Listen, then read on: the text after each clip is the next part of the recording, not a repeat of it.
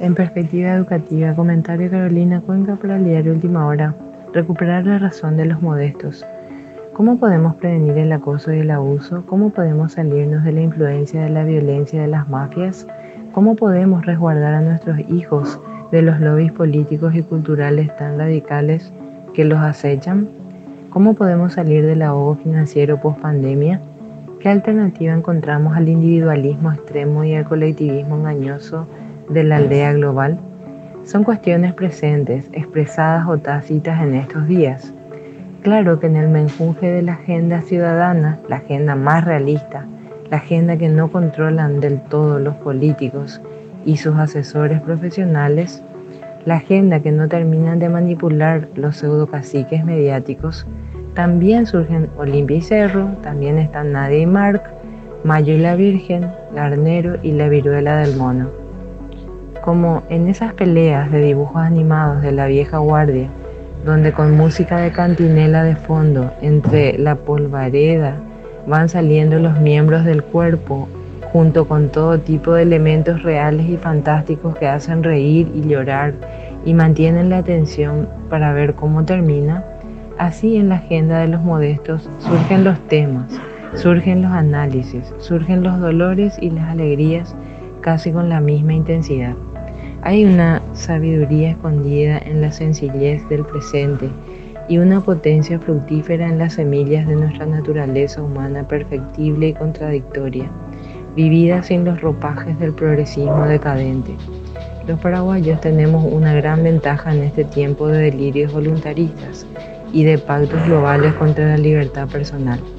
No deberíamos acomplejarnos de lo que es bueno y útil en nuestra identidad cultural, el sano realismo.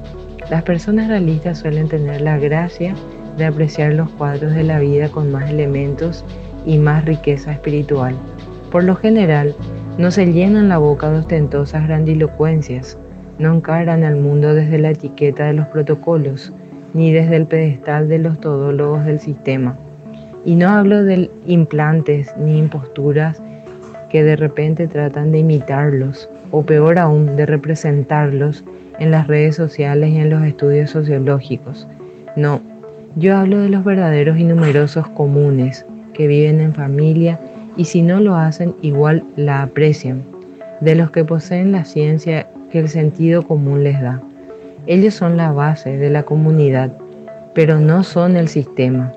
Por eso, aunque el sistema se corrompa, en la razonabilidad de los modestos del mundo habrá siempre una posibilidad de redención realista.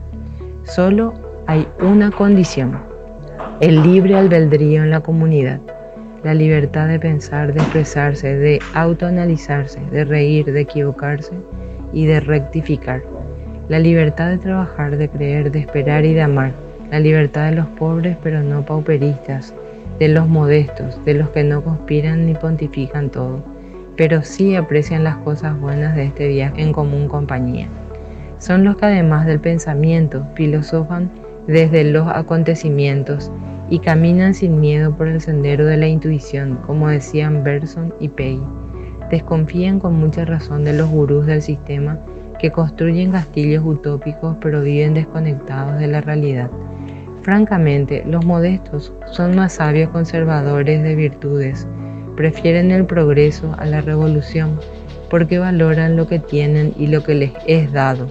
Por eso se lo piensan antes de cambiar en algo que les resulta obvio, sincero o útil.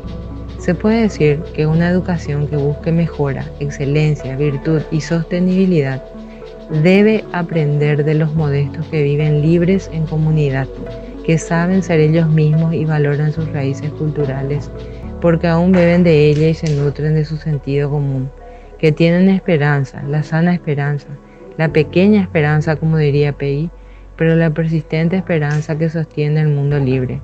Reencontrémonos con este sano realismo y recuperémoslo pronto. Vale la pena.